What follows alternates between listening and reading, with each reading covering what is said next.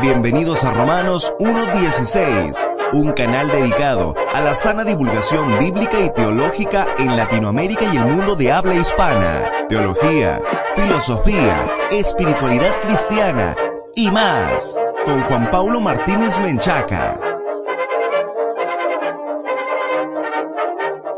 Bienvenidos amigos y patrocinadores a un nuevo programa de Romanos 1.16. Yo soy Juan Paulo. Muchas gracias por conectarse de nuevo con nuestro programa. Si esta es la primera vez que escuchas Romanos 1.16, te queremos invitar para que visites nuestro sitio web oficial en www.jpaulomartinez.com.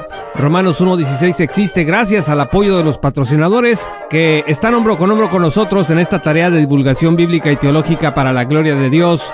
No dudes en unirte desde un dólar al mes en www.patreon.com diagonal J. Paulo Martínez para que accedas un montón de recursos exclusivos que te van a equipar mejor para enfrentar los desafíos que presenta la posmodernidad. El doctor Glenn Crader del Seminario Teológico de Dallas escribió un ensayo para la magnífica obra Forged from Reformation titulado Sola Fide, la salvación por gracia a través de la fe sola en cada dispensación.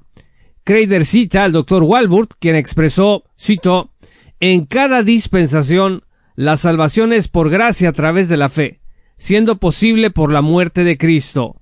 Por un lado, las dispensaciones tienen diversidad de requerimientos para la conducta humana, pero por el otro lado, la salvación siempre ha sido por la gracia de Dios, repito, siempre ha sido por la gracia de Dios, la salvación es el factor unificador en la escritura. Fin de la cita. En consonancia con esto, por supuesto, está la Sagrada Escritura que dice en Efesios 2, versículos 8 al 9 lo siguiente. Porque por gracia habéis sido salvados por medio de la fe, y esto no de vosotros, sino que es don de Dios, no por obras, para que nadie se gloríe.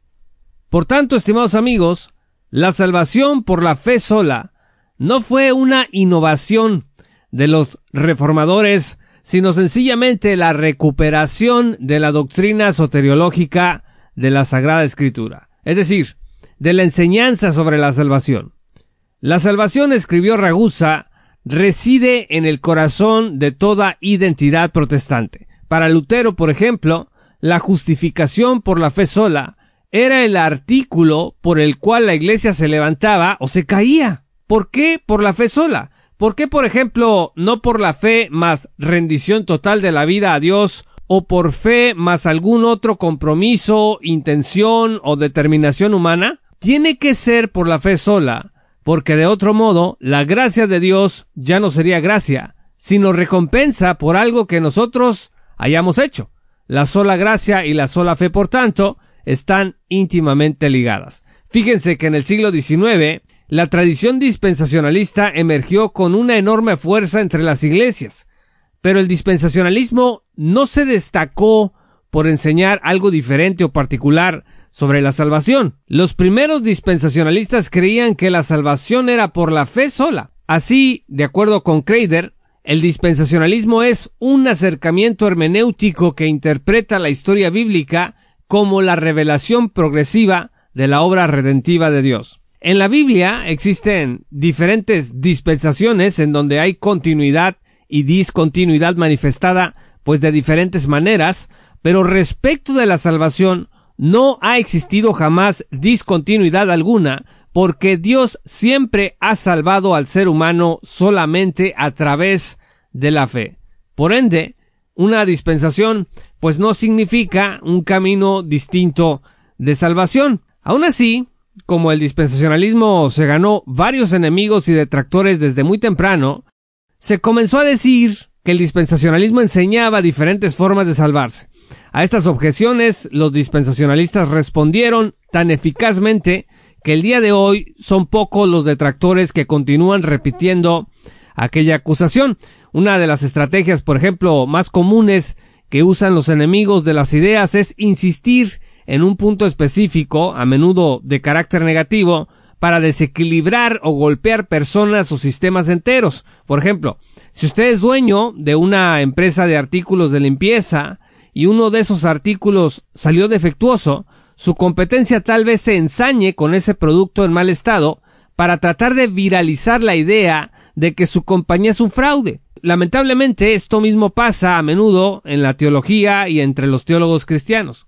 C.I. Scofield, por ejemplo, es uno de los más grandes maestros dispensacionalistas que han existido en la historia. Entre sus densos comentarios y libros, Scofield escribió una línea, repito, Scofield escribió una línea que infortunadamente creó confusión respecto de la salvación en la dispensación de la ley. Scofield indicó, cito, el punto de prueba ya no es más la obediencia legal como condición de la salvación, sino la aceptación o rechazo de Cristo. Fin de la cita. Los críticos del dispensacionalismo se volcaron sobre esta declaración, muy infortunada desde luego, no hay manera de justificar una declaración semejante, y trabajaron duro para presentar a Scofield como un maestro cuestionable por decirlo menos. El doctor Charles Riley se ocupó de presentar una defensa de Scofield en su libro Dispensacionalismo, donde citó otras partes de la misma Biblia de referencia de Scofield, en donde el pastor de Massachusetts comentó lo anterior y que claramente indican la creencia de Scofield en la salvación por la gracia mediante la fe sola en Cristo solamente. Por ejemplo, Scofield anotó en el libro de Gálatas, cito, ni la ley justifica al pecador, ni santifica al creyente. Fin de la cita. Y en Romanos 4 puso lo siguiente, cito, Pablo habla de aquello que justifica al pecador delante de Dios, la fe sola, totalmente aparte de las obras. Repito, la fe sola, totalmente aparte de las obras. Fin de la cita. Ciertamente, amigos, como dice el dicho, al mejor cazador se le va la liebre, y Scofield no fue la excepción en aquel comentario confuso que fue quitado, por cierto, de inmediato en posteriores ediciones. Pero también es cierto que la obra de Scofield no se puede juzgar solamente por una línea mal redactada o confusa que parece contradecir el resto de su trabajo. Riley cita a Louis Berkhoff en una porción de su teología que no vamos a citar aquí, en la que bien podría interpretarse que Berkhoff enseñaba dos caminos de salvación, pero Riley lo hace solo para ilustrar el cuidado con el que debemos proceder antes de juzgar como errónea la obra de un maestro. Evidentemente ni Scofield ni Berkhoff creían en dos o más caminos de salvación. Lewis Perry Schaeffer, el primer creador de una teología sistemática dispensacionalista comprensiva y fundador del Seminario Teológico de Dallas, escribió en su obra clásica Gracia lo siguiente, cito, la salvación es la obra de Dios para el hombre, no la obra del hombre para Dios. De acuerdo con la Biblia, ningún aspecto de la salvación depende en lo más mínimo del mérito u obra humana. Aún así, estimados amigos, Schaeffer también fue acusado por los detractores del dispensacionalismo de enseñar múltiples caminos de salvación.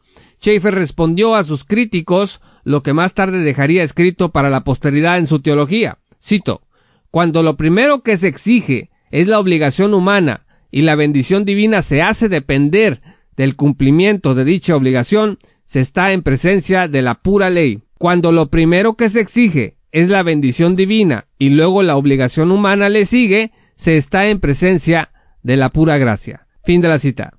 Como dice otro dicho, no ponemos el carro enfrente del buey. Esto significa pues que la ley y la gracia para Schaeffer no son compatibles como camino de salvación, como lo dejó más claramente asentado en su editorial de la icónica revista Biblioteca Sacra, cito, ¿Existen dos caminos de salvación? En respuesta a esta pregunta, se puede decir que la salvación de cualquier carácter específico es siempre la obra de Dios a favor del hombre y jamás la obra del hombre a favor de Dios. Esto significa que Dios jamás salvó a ninguna persona o grupo de personas sobre ninguna otra base que no fuera aquella justificación libre que aseguró la cruz de Cristo. Fin de la cita. Schaeffer es contundente. ¿Qué creen entonces los dispensacionalistas sobre el único camino de salvación? Charles Riley responde a esto y nosotros lo vamos a mencionar en cuatro puntos. Primero, la base de la salvación en cada dispensación es la muerte de Cristo. Número dos, el requisito para salvarse en cada dispensación es siempre la sola fe. Número tres, el objeto de la fe en cada dispensación siempre es Dios. Y número cuatro, el contenido de la fe cambia en cada dispensación. Vamos a citar un ejemplo para que quede más claro. Podemos ver el caso de Abraham. La base de la salvación de Abraham fue la muerte de Cristo. Abraham se salvó al ser justificado por la fe sola. El objeto de la fe de Abraham fue Dios, pero el contenido de la fe de Abraham no fue el que él tuviera en mente lo que Cristo haría cientos de años a su favor en la cruz del Calvario más tarde, sino la promesa que Dios le hizo de que haría de él una gran nación y que a través de esto Dios bendeciría a todas las familias de la tierra. Vean ustedes Génesis 12 versículos 1 al 3. Es decir, Abraham fue salvo por la fe sola, teniendo como base la muerte de Cristo y como objeto de su fe a Dios. Pero el contenido de la fe de Abraham no fue el contenido de la fe que nosotros tenemos hoy de este lado de la cruz, porque Abraham no tenía forma de saber, a menos de que Dios se lo hubiera revelado, lo que Cristo haría por él en la cruz del Calvario siglos después. J. Dwight Pentecost, otro gran maestro dispensacionalista, indicó lo siguiente, cito, Hebreos 11, versículos 1 al 40, deja claro que la única persona que ha sido aceptada por Dios fue la persona que creyó en Dios. El principio que dice que sin fe es imposible agradar a Dios no es un principio limitado a esta era, sino que es verdadero para todas las eras. Fin de la cita. Y en esta misma tesitura, John Nelson Darby, gestor de los rudimentos del sistema dispensacional, escribió sobre Efesios 2 versículos 8 al 9 lo siguiente. Cito. Todo es un regalo de Dios. No ha sido a través de nuestras obras que hemos tenido parte en su gloriosa salvación, sino por la fe. Y esto es de nuevo un regalo de Dios, para que ningún hombre se gloríe. La gloria de tal gracia debe toda regresar a Dios. Fin de la cita. Darby dice aquí claramente que todo es un regalo de Dios y que todo es a través de la sola fe. En suma, estimados amigos, la salvación es por gracia a través de la fe sola en todas las dispensaciones.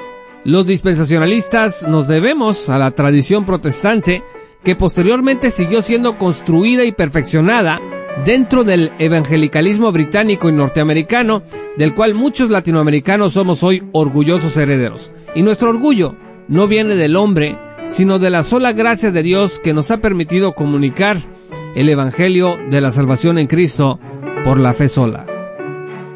Muchas gracias estimados amigos y patrocinadores por escuchar este programa. Si aún no eres patrocinador, te invito a que te unas el día de hoy desde un dólar al mes en www.patreon.com diagonal J. Paulo Martínez para que estés hombro con hombro con nosotros en esta tarea de divulgación bíblica y teológica para la gloria de Dios. Muchas gracias por haber escuchado este programa. No olvides unirte a nuestra nueva página pública de Facebook, el podcast de Romanos 1.16. Búscanos como Repito, el podcast de Romanos 1.16. Muchas gracias de nuevo y que el Señor los bendiga hasta que volvamos a encontrarnos. Esto fue Romanos 1.16 con Juan Paulo Martínez Menchaca. Únete como patrocinador y apoya la sana divulgación bíblica y teológica en América Latina. Búsquenos y síguenos en nuestro sitio web oficial, redes sociales y otras.